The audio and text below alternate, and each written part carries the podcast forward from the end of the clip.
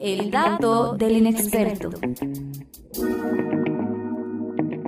El punto de vista de un aficionado más. El dato del inexperto.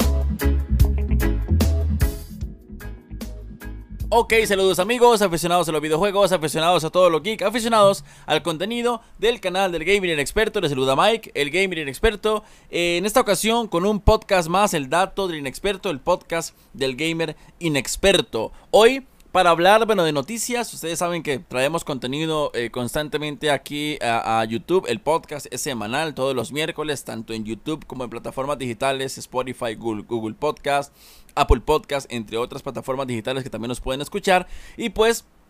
Eh, bueno, si han escuchado los pasados, el podcast pasado, la semana pasada fue el tema de eh, Nintendo 64 y hablando un poco de sus 25 años, celebrando el aniversario, bueno, con invitados y demás. Y pues también y estaré trayendo esos, esos eh, segmentos especiales constantemente, eh, cada 15, 21 días quizás, con diferentes invitados y diferentes temas interesantes, relevantes, pero también de noticias, eh, hablar un poco de alguna noticia importante, un poco más especificando, un poco más hablando a profundidad. ustedes saben que el canal lo manejo, es el, el gaming experto, el dato del inexperto, y pues la idea es hablar de una manera simple, sin tanto tecnicismo, eh, mucha información, sino poder eh, dar a entender las cosas que estoy hablando, si hablo de alguna empresa, algún, algún estudio, alguna marca, explicar un poco de qué trata, eh, cuáles juegos ha desarrollado X Studio y, todo esto para un público más casual,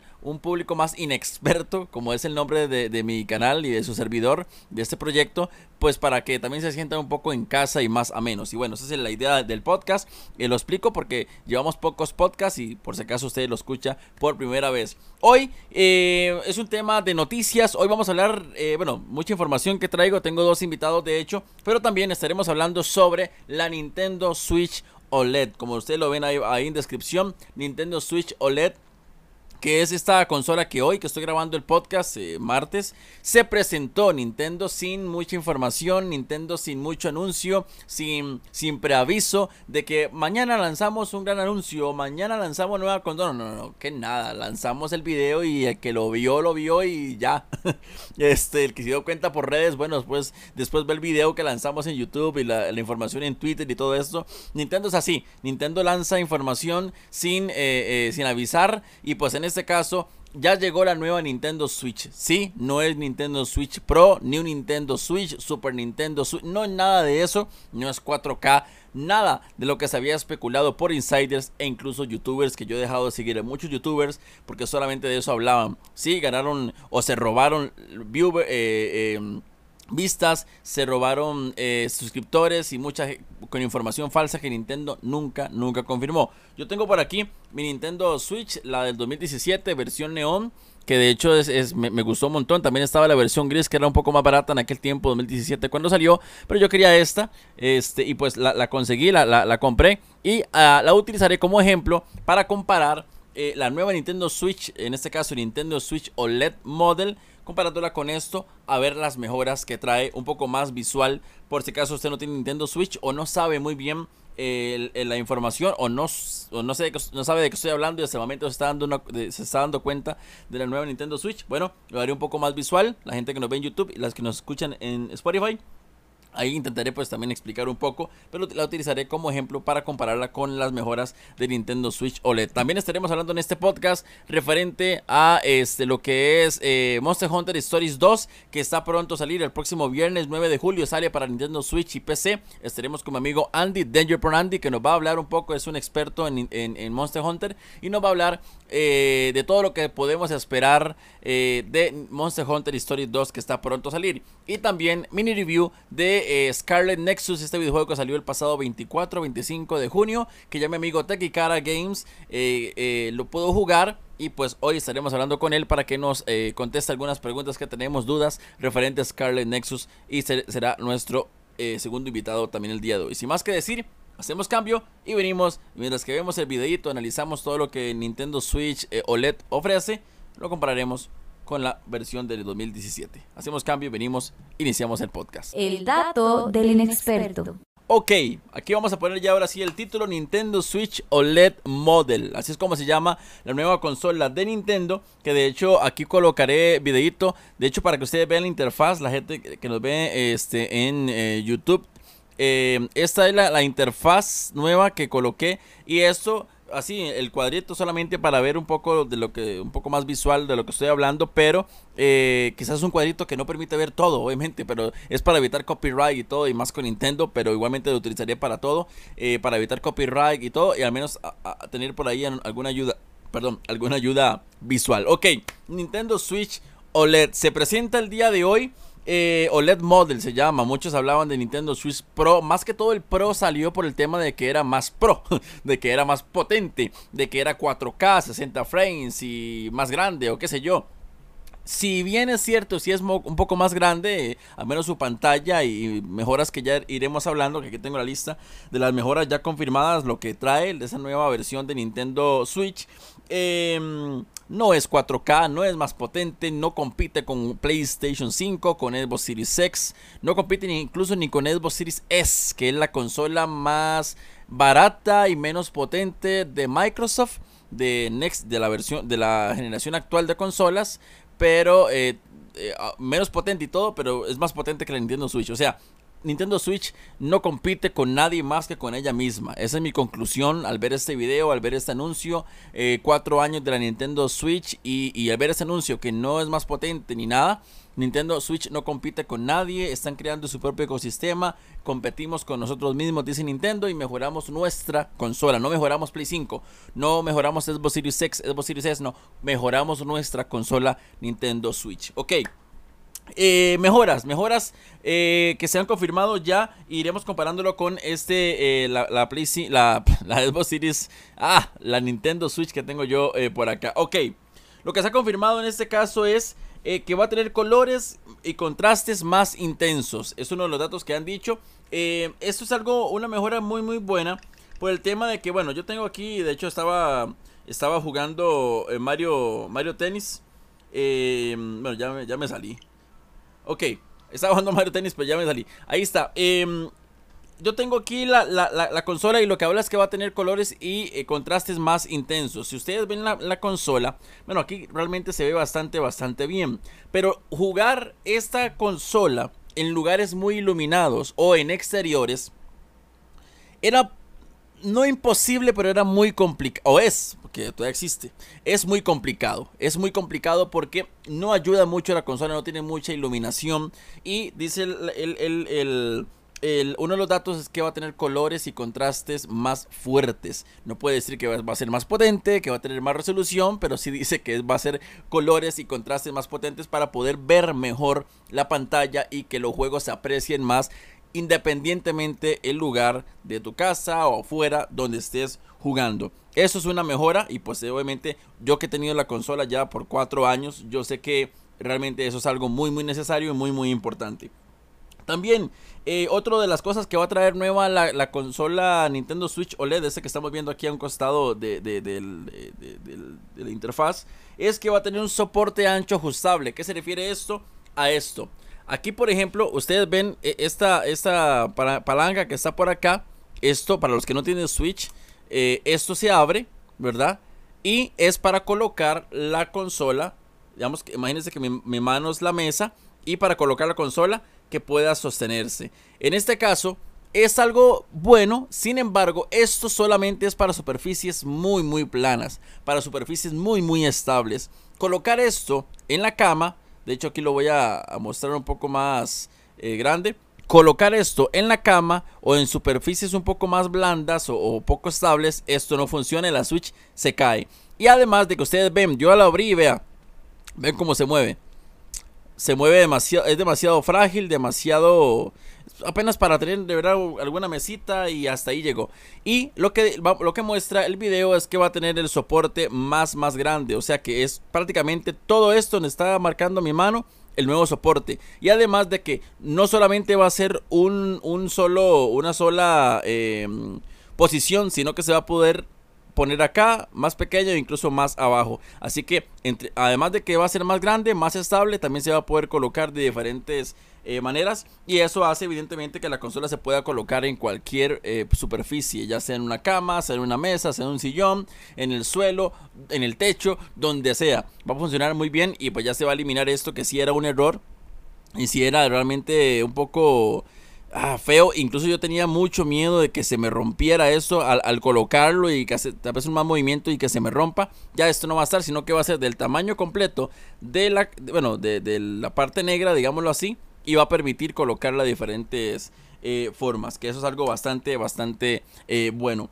También otro de los datos importantes y muy, muy importante es el tema de que va a tener eh, en su base, la tengo por allá, no la traje, en su base, voy, voy a no, no voy a traerla porque si no pierdo mucho tiempo. El punto es que en su base la consola trae obviamente para colocarla, ¿verdad? Y que este se conecte, deje de ser de portátil y, se, y sea ahora de sobremesa. Se conecte la pantalla.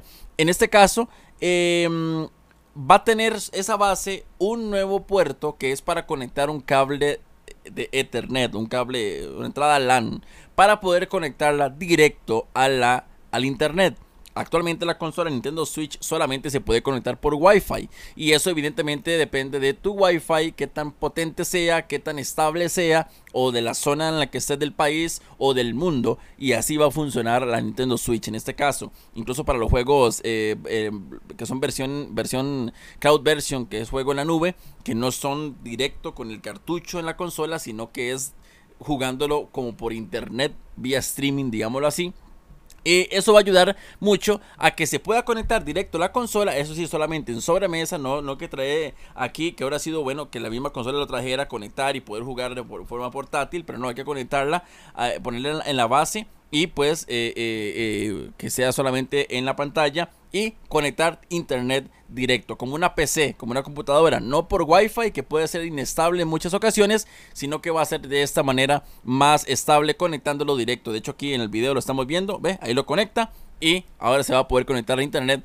y va a tener un internet más estable. Esto puede ayudar en muchas cosas. Como les digo, las versiones de la nube de algunos juegos como Resident Evil 7, como Control, como Hitman, eh, como The Witcher, no, The Witcher no, algunos juegos que eh, funcionan solamente en lo que es la nube. Eh, como el nuevo Guardians of the Galaxy que saldrá ahora en octubre para todas las consolas, también saldrá para Switch, pero la versión de nube, o sea que no es el cartucho, no te van a vender el cartucho, sino que vas a tener que jugarlo conectado a internet solamente y varía el rendimiento del juego dependiendo de su estabilidad del internet y esto va a ayudar eh, obviamente muchos quisiéramos que ya no existiera la versión de nube, sino que trajera el cartucho que puedan correr los videojuegos de forma nativa, todos. Pero bueno, no se puede, eso por la potencia del desarrollo, por la potencia del videojuego y todo el, asunto. Em, y pues en este caso, solamente va a funcionar, eh, bueno, conectándolo a internet y eso va a ayudar a que sea más estable el videojuego en la nube como digo, tal vez no es, más, no, no es el cartucho y que venga directo a la consola, siempre va a ser por internet, conectado a internet, pero el conectarlo directo a un cable es más estable que el wifi, así que puede mejorar en muchos sentidos la experiencia de un juego en la nube en este caso, así que tendrá por ahí la entrada eh, para el cable.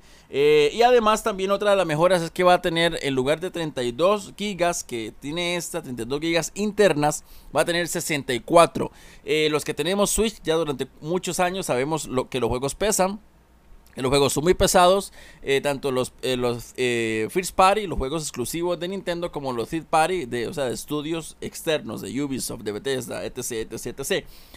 Son bastante pesados con unos cuantos juegos ya llenar la memoria de 32 gigas. Incluso, bueno, aquí se abre, evidentemente. Y aquí, ustedes pueden ver acá en esta zona, aquí se mete una tarjeta SD. Ahí igualmente se va a poder meter la tarjeta SD, pero ya no va a ser tan necesaria al principio, porque esta que tiene 32 gigas, eh, que si hay que meterle, a menos yo sí tuve que meterle una pronto, la nueva consola Switch tendrá 64 gigas y eso va a permitir que obviamente pues demoremos más en buscar una tarjeta SD porque tendría más espacio. 64 GB no es mucho tampoco, pero es más.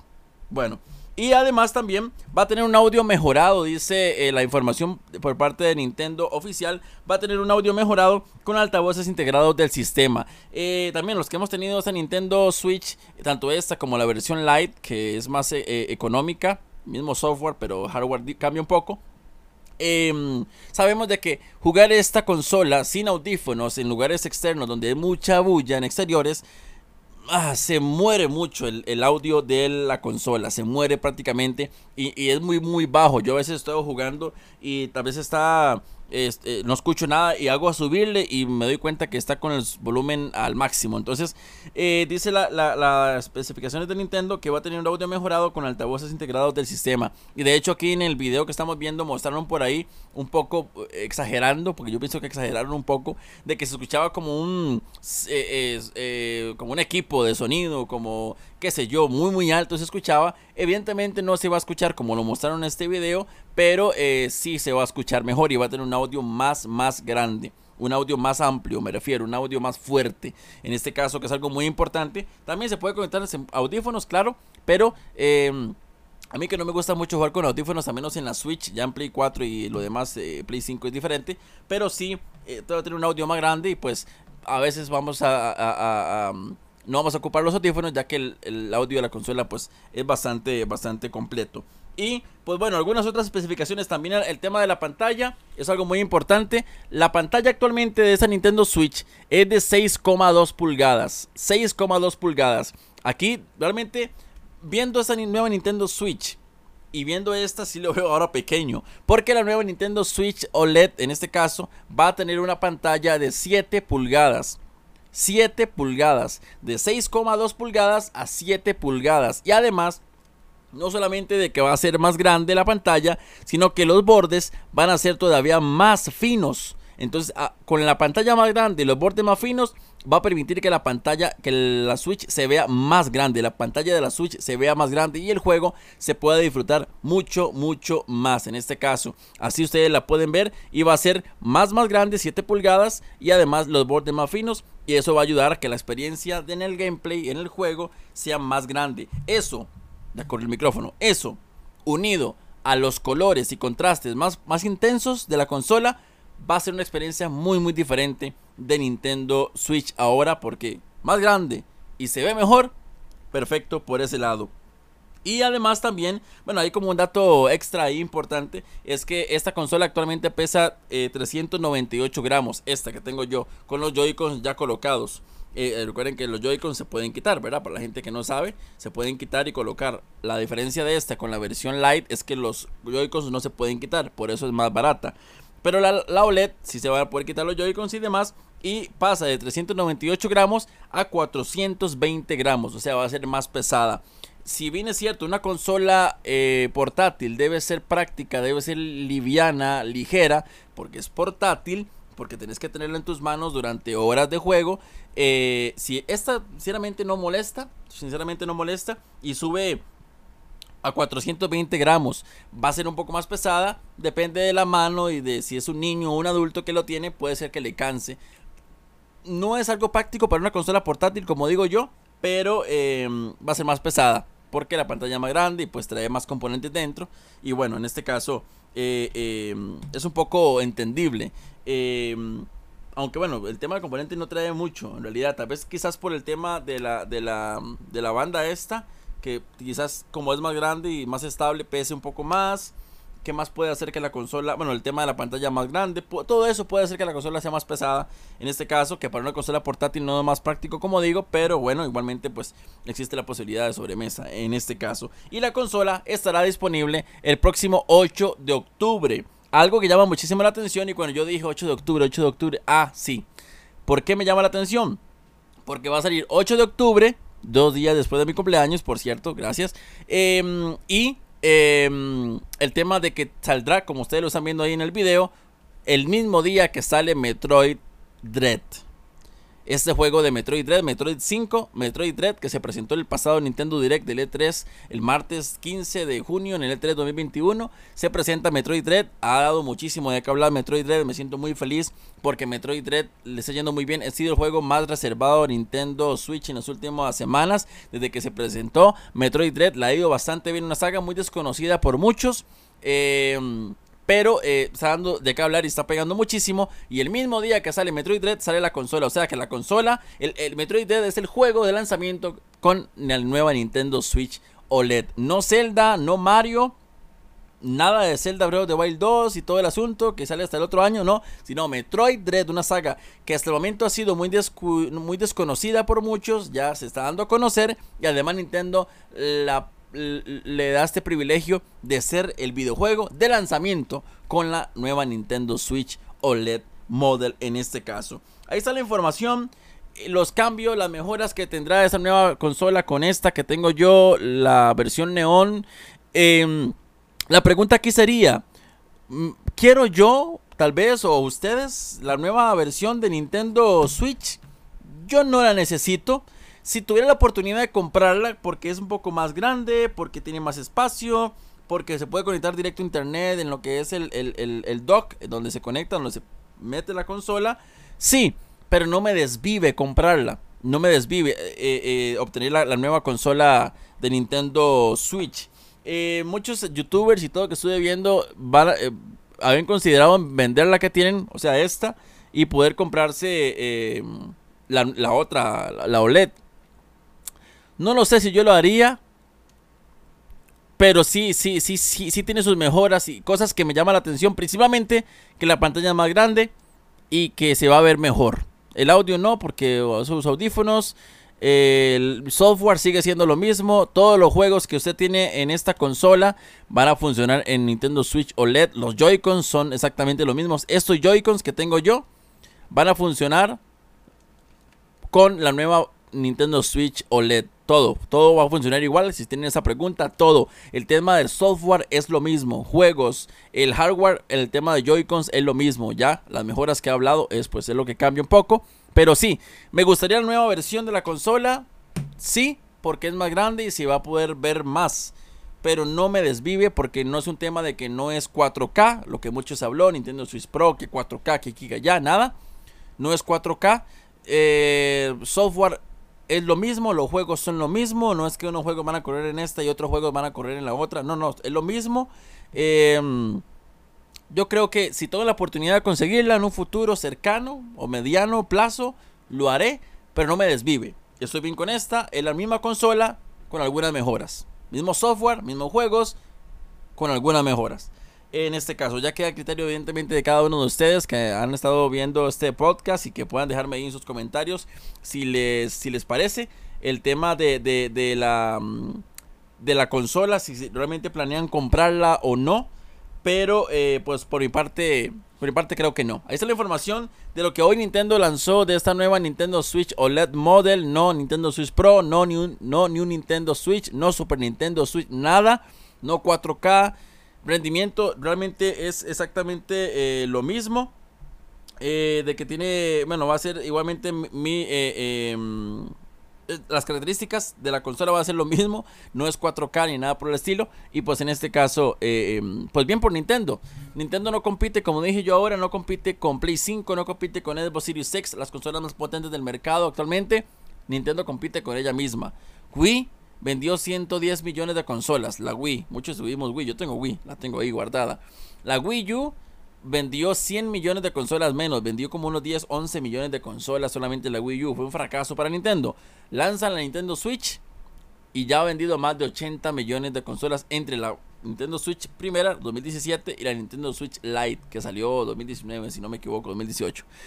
Em, y pues eh, sigue vendiendo sigue vendiendo su juego, sigue vendiendo y pues Nintendo Switch no compite, no dice no, tenemos que competir con Play 5, tenemos que competir con Xbox Series X, no, competimos con nosotros mismos, saquemos una, mejor, una versión mejorada de nuestra consola en temas de hardware, no tanto software y eh, pues sigamos vendiendo Nintendo Switch, que eso se va a vender. ¿A qué público va, para qué público va esta consola? ¿Para el público que no tiene Switch? ¿O el público que tenemos Switch? y que queremos y podemos comprarnos una consola que se va a ver mejor en temas de pantalla grande y todo. Resolución es lo mismo y todo es lo mismo. Pero una, si queremos una Nintendo Switch que sea un poco más grande en pantalla, un poco que se pueda apreciar más los juegos, pues para ese es el público.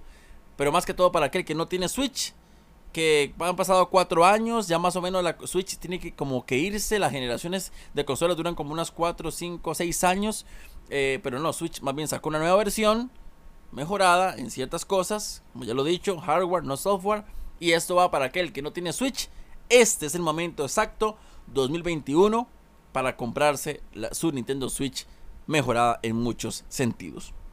Esta es la información. Haremos cambio y vamos de una vez con eh, mi amigo eh, de para hablar de lo que es eh, Scarlet Nexus mini review que nos tiene lista de Scarlet Nexus y también con mi amigo Andy Danger Andy que nos va a hablar referente a eh, Monster Hunter Story 2 que está pronto a salir el próximo 9 de julio. ¿Qué esperamos de Monster Hunter Story 2? Un conocedor de la saga Monster Hunter, Andy, estará también con nosotros.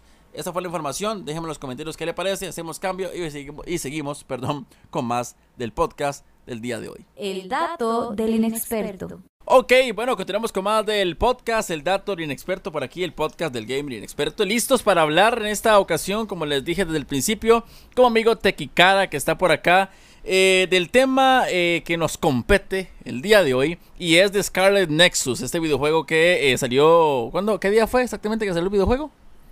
Hace, hace más de una semana, es, el, 25, el 25 de junio, si no me equivoco.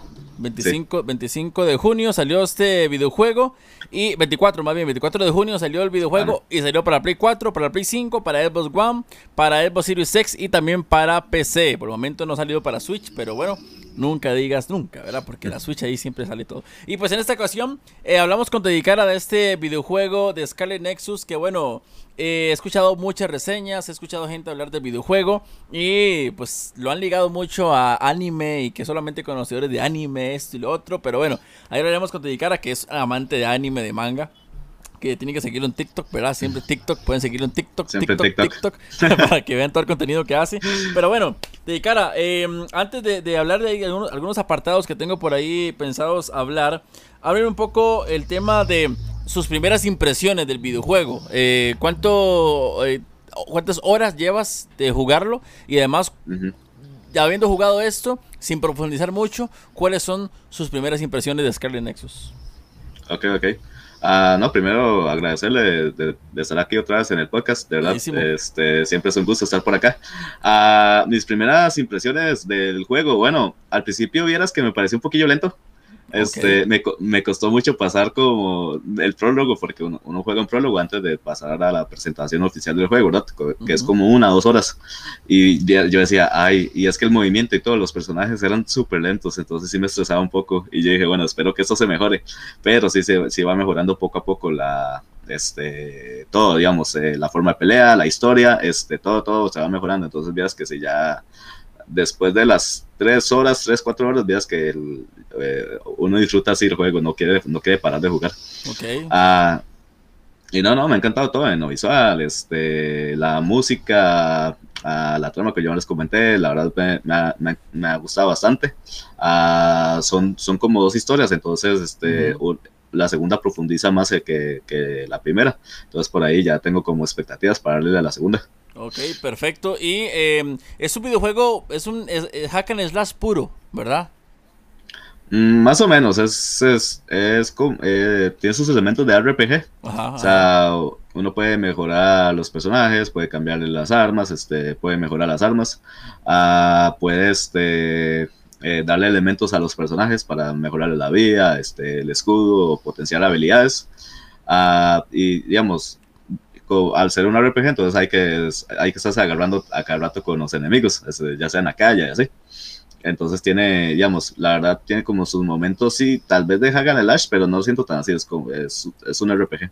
O sea, hay que estar subiendo nivel, hay que estar mejorando las habilidades, todo. Entonces, no, no están así. El videojuego sí se ve, al menos en los, en los, en los gameplays y que yo he podido ver, porque evidentemente no he podido disfrutar del videojuego, eh, se ve que es muy rápido, ¿verdad? O sea, que es muy, muy apresurado el gameplay. Eh, ataque aquí, ataque allá, enemigos por todo lado. Sí, es que los, los personajes usan este una eh, psicoquinesis, por decirlo así. Bueno, pues, los personajes principales.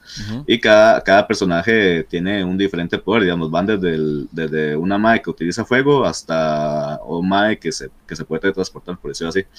Ah, entonces, digamos, mientras usted está peleando ahí con la espadita, tiene que estar usando su, su el, poder de, el poder del protagonista, que es la psicoquinesis. Y también usted, hay uno, una área que llama los vínculos, que esos vínculos este, usted puede conectar con los otros personajes y usted puede, aparte de su psicokinesis, puede usar este, el poder de la electricidad, por decirlo así. Entonces está usando las tres habilidades al mismo tiempo, entonces vías que sí, a veces sí es como muy rápido y, y, uno tiene que estar en todas porque si no le bajan la vida muy rápido, uno pierde la vida muy fácil. Sí, yo, yo, yo lo que he visto es que es muy frenético, muy rápido. De hecho, yo le iba a hacer la pregunta, a ver, no sé si pudiste ver el videito por ahí, ¿verdad? Si hiciste la tarea, porque yo este, jugué eh, Astral Chain, que fue exclusivo de, eh, de, Nintendo Switch, y cuando yo vi Scarlet Nexus, yo dije, esto es una copia de Astral Chain en todos los sentidos. Es un hack and slash, eh, bueno, eh, el, apartado gráfico, apartado técnico, el diseño de los personajes, em, eh, los, los, ataques, o sea, los ataques son diferentes, pero las animaciones de los ataques, los enemigos, se ve algo muy, muy similar. Yo sé que usted quizás no ha podido, no sé si, si ha podido jugar este Astral Chain, pero ¿Pudiste ver Hustle Chain? ¿Qué comparaciones podrías decir usted, digamos, que, que sí es igual a esto o no, es totalmente diferente? Eh, sí vi varios gameplays, la verdad, porque no he tenido la oportunidad de jugar Hustle Chain, ya que actualmente no tengo Nintendo Switch. ¿Qué pasa, Pero, este, ¿Qué pasa? Todavía no. en el futuro, en el futuro. Es que, este, la verdad, mi, digamos, en el apartado gráfico y todo eso, es que esos juegos todos se parecen, la verdad.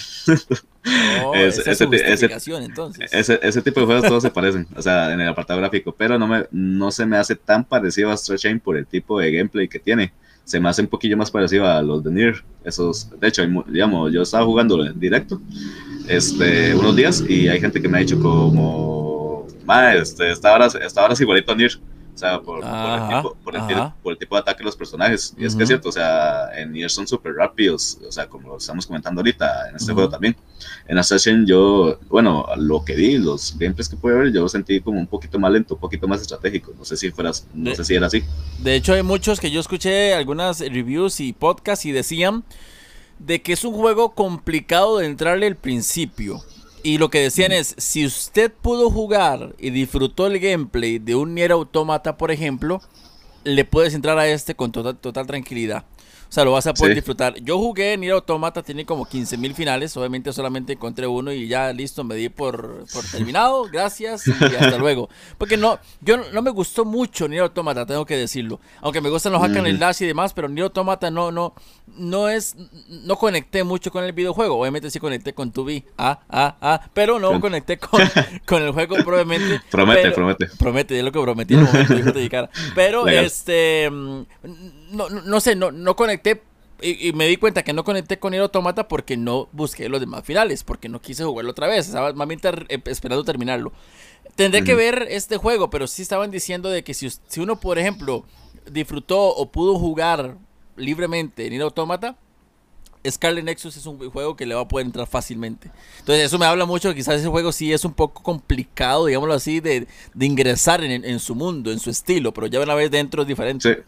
Sí, digamos, es muy colorido y todo, de hecho, sí, a veces sí lo deja uno un poquillo mareillo, o sea, sí, no, no lo voy a mentir, porque todo es súper colorido. Pero veas que sí, uno, digamos, se acostumbra, al rato se acostumbra. Listo. En su apartado gráfico, técnico, ¿qué tal? A menos lo que se ve, se ve precioso el juego, ¿verdad? Sí, se ve súper bien, de hecho. Este, yo lo estoy jugando en un Play 4 base.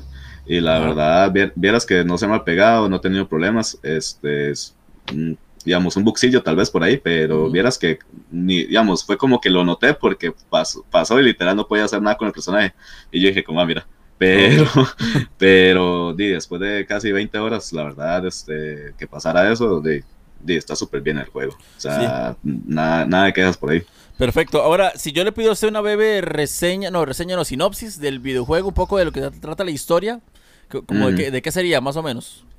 El juego es, bueno, es una historia dual. Este, conocemos aquí a Yuito y a Kazane.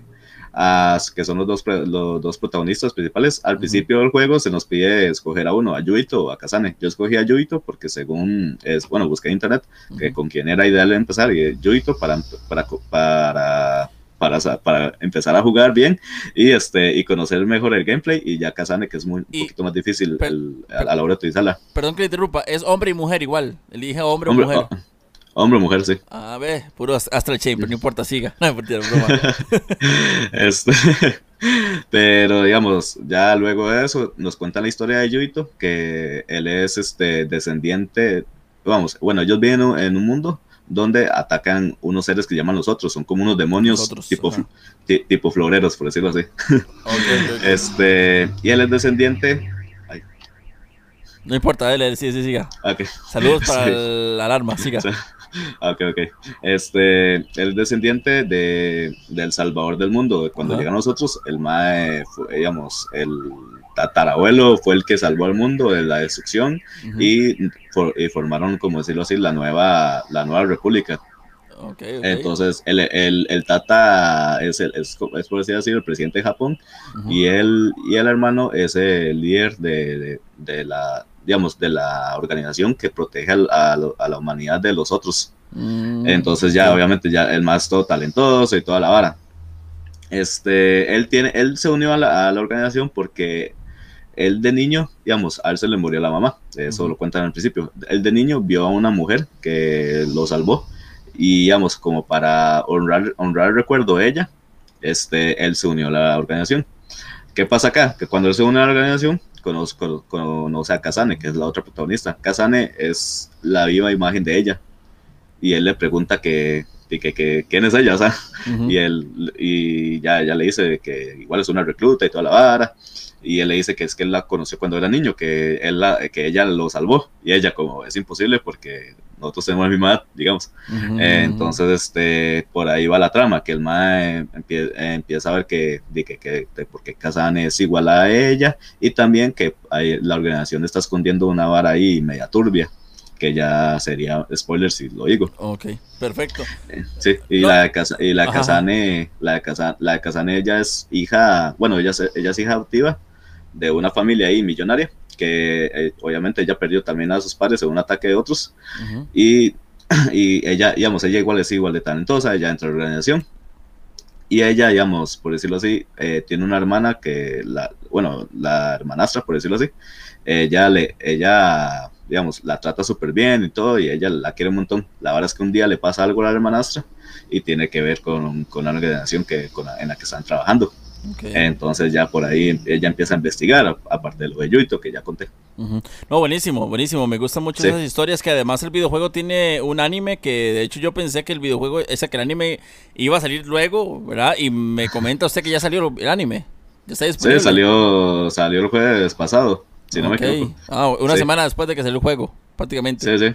Sí, de hecho hay una misión secundaria que le pide a uno este, ver el anime para sacar unos códigos. Es básicamente eso. No, buenísimo. ¿Y, y, y ya se vio el anime? ¿Ya lo vio? ¿O lo está, viendo?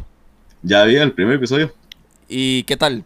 ¿Sí se ve prometedor? Eh, sí se ve prometedor. No, digamos, creo que me parece que es como una precuela porque pasaron cosillas que no pasaron en el juego. Entonces, creo que es una precuela. no, no, sé, no sé si será diferente. Ok.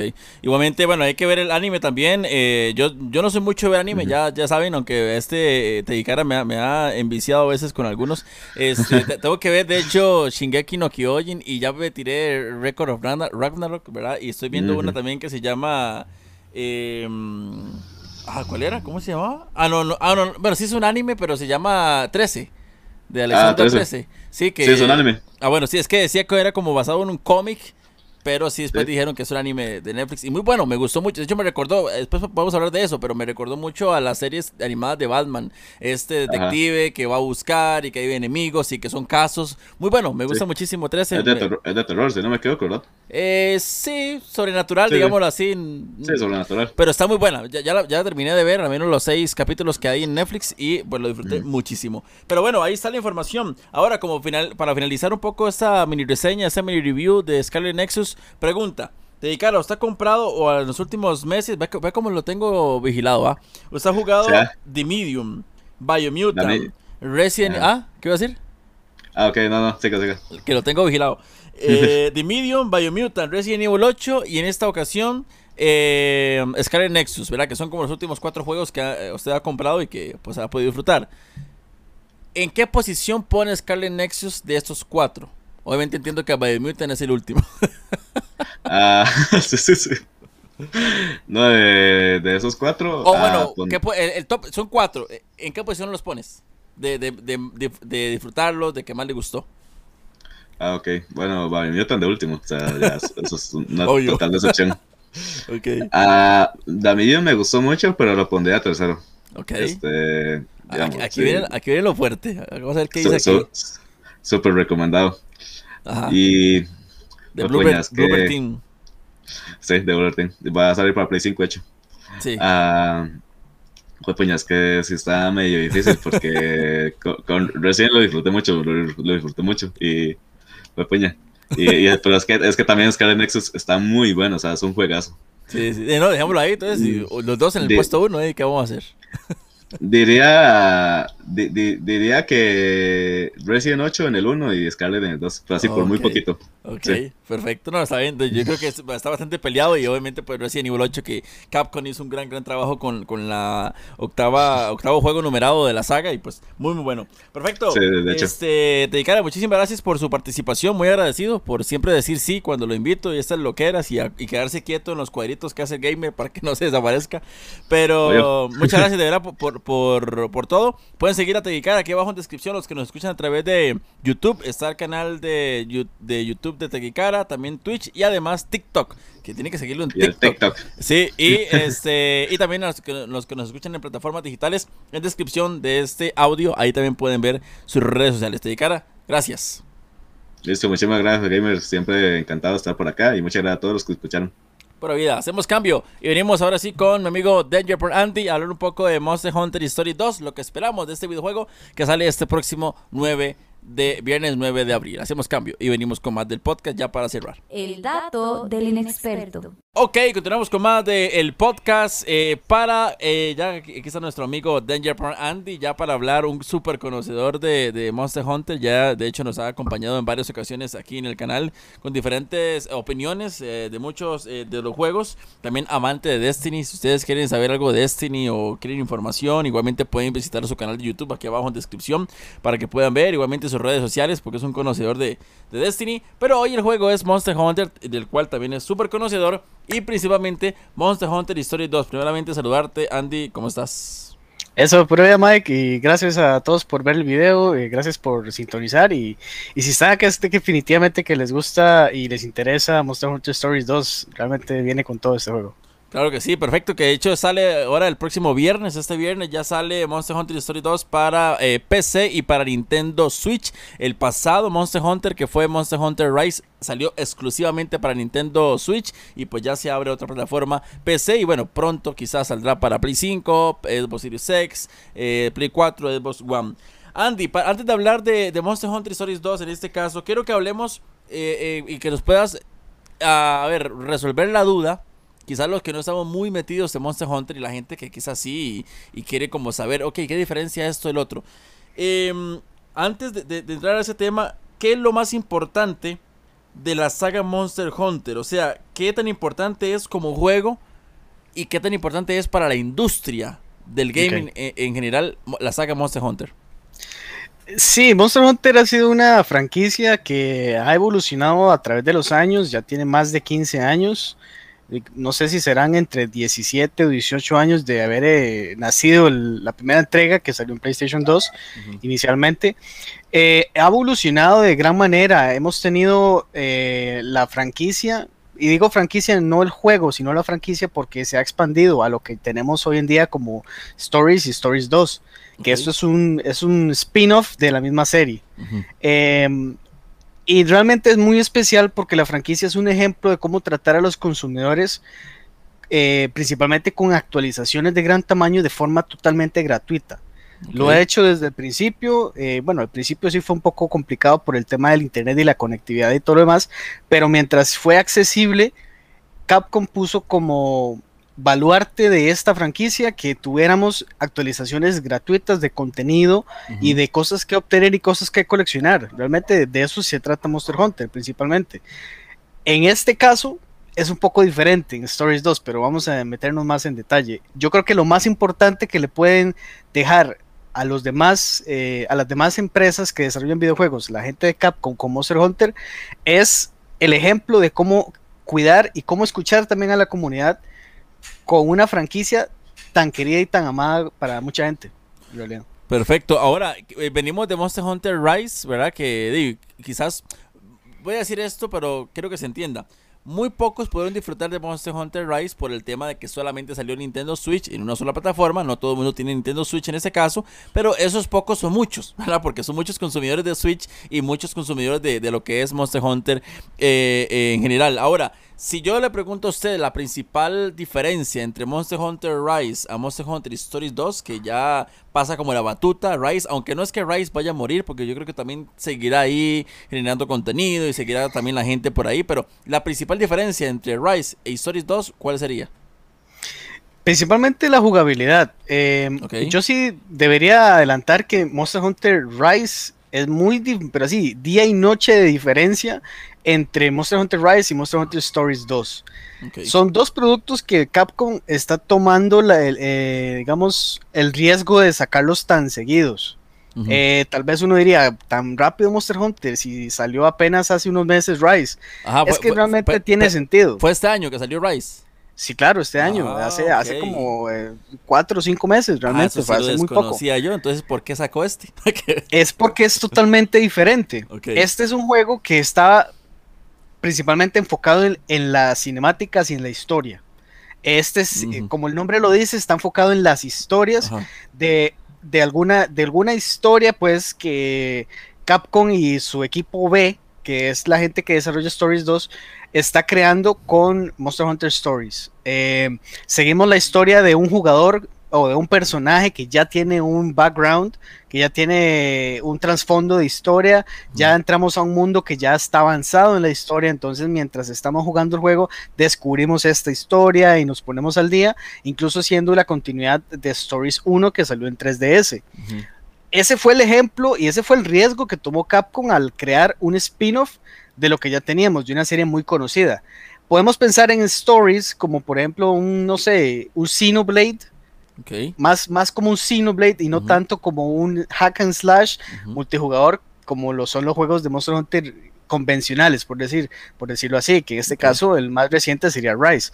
En Stories vamos a tener un énfasis en cinemáticas, un énfasis en eh, no sé, en conocer a los personajes, los personajes tendrán más trasfondo, tendremos misiones con ellos donde los podremos conocer, podremos interactuar con ellos. Nuestro personaje tiene su voz, tiene su origen, no es un personaje X que es el héroe máximo como en los juegos anteriores o en los juegos de la línea principal, donde es el único héroe que hay y, no ni siquiera habla ni comenta con la gente, sino que en esta tenemos la opción de ver a los personajes, eh, tanto el que nosotros usamos eh, como a los personajes secundarios que están en el juego, interactuar entre ellos y avanzar la historia.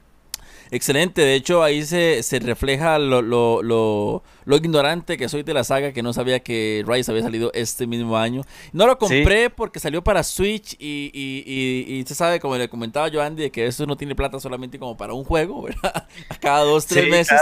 y de ahí tengo que, que decidir qué comprar. Y principalmente no ha sido mucho Nintendo, sino Play 4 probablemente, y muchos de PC que sí tienen la ventaja de que son muy baratos y hay páginas que lo venden muy muy baratos los juegos. Y bueno, ahí uno aprovecha un poquito y hay muchas promociones en Steam y todo. Y bueno, es la ventaja de tener también una, PC por ahí. Em, pero eh, genial, genial. Y, me, me, llama la atención esa principal diferencia entre Rise y Stories 2 porque sí, el mismo año y quizás uno dice, pero Capcom se está matando, ¿verdad? Así solo, se está disparando en el pie solo, no, ya Andy nos hizo ahí la diferencia de que uno tiene esto, el otro lo otro, y hay dos públicos, y no, no por jugar History 2, vamos, en tu caso no vas a dejar eh, Rise por jugar History 2. No, realmente vieras que no, incluso lo sacan en un tiempo bastante estratégico, porque digamos que el contenido principal que tuvo Rise ya llegó como a su, a su fin por ahora. Sabemos de que Capcom le está dando un tiempo al, a Monster Hunter Rise para seguirlo actualizando después de unos meses de haber salido eh, stories. Entonces, ellos mismos no compiten entre sí. ¿Me entiende? Como que el contenido principal que ellos están tirando en actualizaciones gratuitas está bajando mucho el ritmo para que le demos el énfasis a Stories 2, lo juguemos un tiempo y ya luego retomamos Rise eh, como lo principal que teníamos. O sea, en este caso, para alguien como yo, que es muy fanático de Monster Hunter, para mí Stories sería como algo igual, un producto igual de Capcom que me mantiene en la misma franquicia, pero con una experiencia refrescante y diferente a la que tuve en los meses pasados con Rise. Es como por decirlo así para que lo entienda más la gente más fácil. Por ejemplo, la saga de Gears of War. Gears of War tiene Gears Tactics y tiene Gears of War los principales.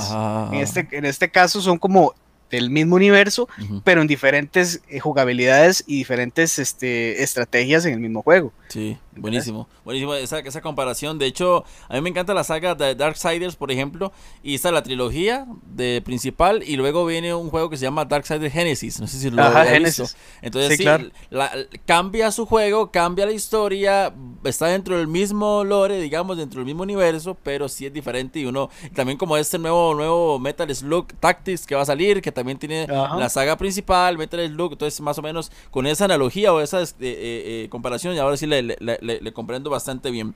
Antes de ir a la última... de hecho, antes de que avancemos, también se me ocurre Pokémon. Pokémon también. Pokémon, la saga principal, donde tenemos ese masivo mundo y podemos entrenar, entrenar a nuestros Pokémon y podemos capturarlos. Y las sagas spin-off, que pueden ser Mystery Dungeon o Snap o los que sean, ese tipo, ¿me entiendes? este es como una saga B. Sí, exactamente. Sí, podemos disfrutar de los dos sin decir, que ya llegó este y ya el otro murió, no, sino que los dos pueden convivir o coexistir eh, eh, eh, juntos. Ok, perfecto. Será una pregunta así, random, antes de ir a la, última que tenemos para acá. ¿Será muy tarde para entrarle, qué sé yo, no podemos comprar Rise o no queremos entrarle Rise o Story 2? ¿Será muy tarde entrarle Monster Hunter War ahorita? No, es que no. En realidad, Em, es muy bueno que está tan accesible. Eh, ya creo que ya vos lo tenés y creo que mucha gente lo tiene incluido con Game Pass. Este es un juego que ya viene incluido con Game Pass. Entonces, eh, es una gran oportunidad de que tenés el producto ya. Entonces, esa barrera de decir, es que no sé, está muy caro o no quiero arriesgar mi dinero y después no me va a gustar, ya eso ya no está, ya ese no es un factor.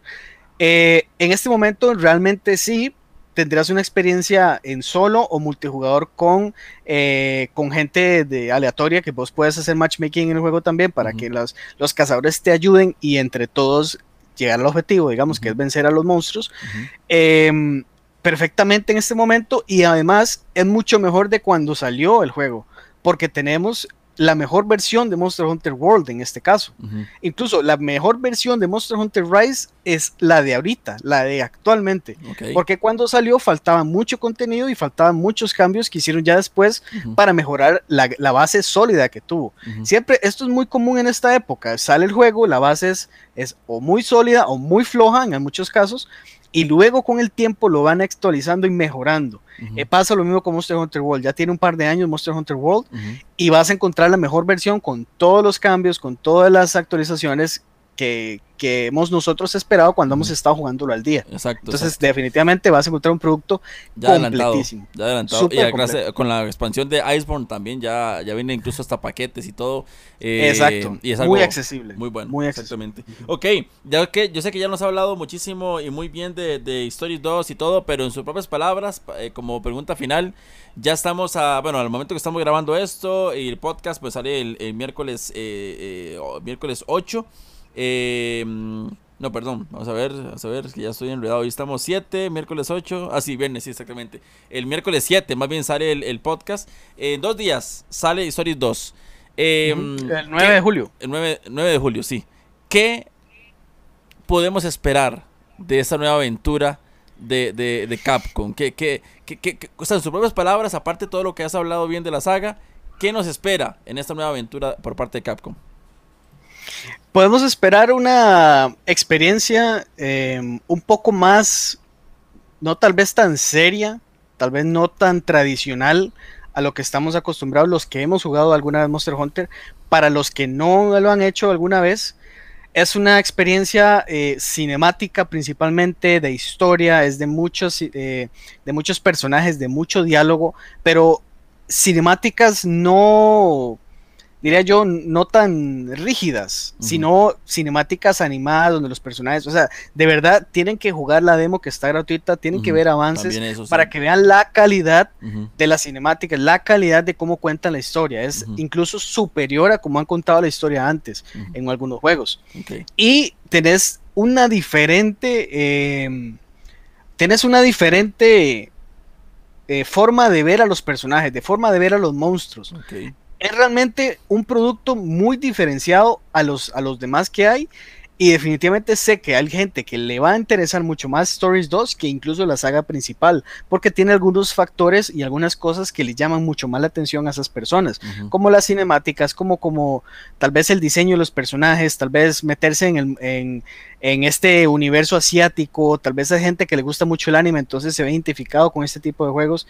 Eh, definitivamente hay algo para, para todos en este, en este título, definitivamente creo que va a ser de los que más la gente va a hablar y de que definitivamente en The Game Awards va a tener al menos una nominación en mejor historia o mejor guion o algo por el estilo. Que de hecho, en el pasado de Game Awards creo que ganó como mejor juego de estrategia, no, no, no, perdón, ¿cuál es la categoría? Creo que estuvo, creo que estuvo nominado eh, ah, ah, hace un par de, años. World, World, The World, razón. Mejor juego, mejor juego de acción nominado y mejor juego multijugador nominado también. Perfecto, sí, siempre ha estado nominado ahí Monster Hunter. Una gran saga, la verdad es que muchos quizás no le entramos por porque ya eh, vemos muchos juegos y que hablan de que juego por servicio y que muchos eh, contenido y que muchas horas, pero no hay que tenerle miedo y yo soy uno que yo me estoy hablando a mí mismo, no hay que tenerle miedo y le vamos a entrar a ver qué a ver qué tal, pero bueno, perfecto, Andy, muy agradecido como siempre por decir sí a las invitaciones eh, de este loco gamer que, le, que hace todo tipo de contenido. Muchas gracias y también pueden seguir a Andy así como aparece ahí Danger Pro Andy aquí abajo en descripción YouTube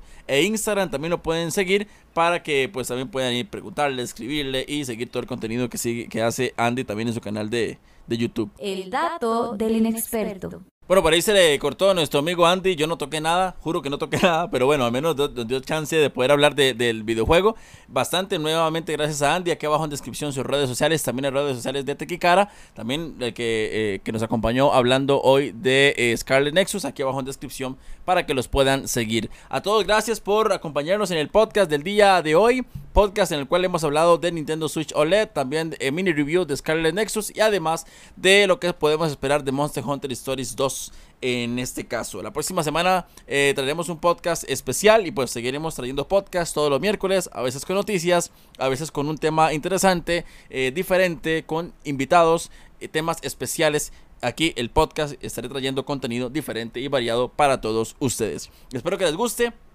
La gente que nos ve en YouTube, denle like, comente eh, cuál fue la noticia que más le gustó, deje su comentario, su opinión sobre cada noticia que se conversó el día de hoy. Y la gente que nos escucha en, Spotify y plataformas digitales, gracias también. Y pueden seguirnos también en YouTube como el Gamer Experto y a todos en todas las redes sociales como el Gamer Experto en Twitch, Instagram, Facebook, Twitter eh, TikTok también estamos por ahí subiendo clips y pues en YouTube evidentemente que es lo principal. Gracias nuevamente a todos por el, eh, estar con nosotros el día de hoy aquí en el podcast, por escucharlo y la próxima semana con más. Atento esta semana que estaremos saliendo contenido eh, nuevo al canal de YouTube para que nos puedan ver todos los blogs que vienen también, que hemos ido a diferentes eventos y pronto saldrán nuevos blogs. Eso por ahí y pues... Pues nada, eso yo creo que es toda la información. Sí, seguirnos en las redes sociales. Y gracias a todos por escucharnos. Esto fue el podcast de esta semana. Y como siempre digo, sigo haciendo contenido desde el punto de vista de un aficionado más. Pura vida. El dato del inexperto. El punto de vista de un aficionado más. El dato del inexperto.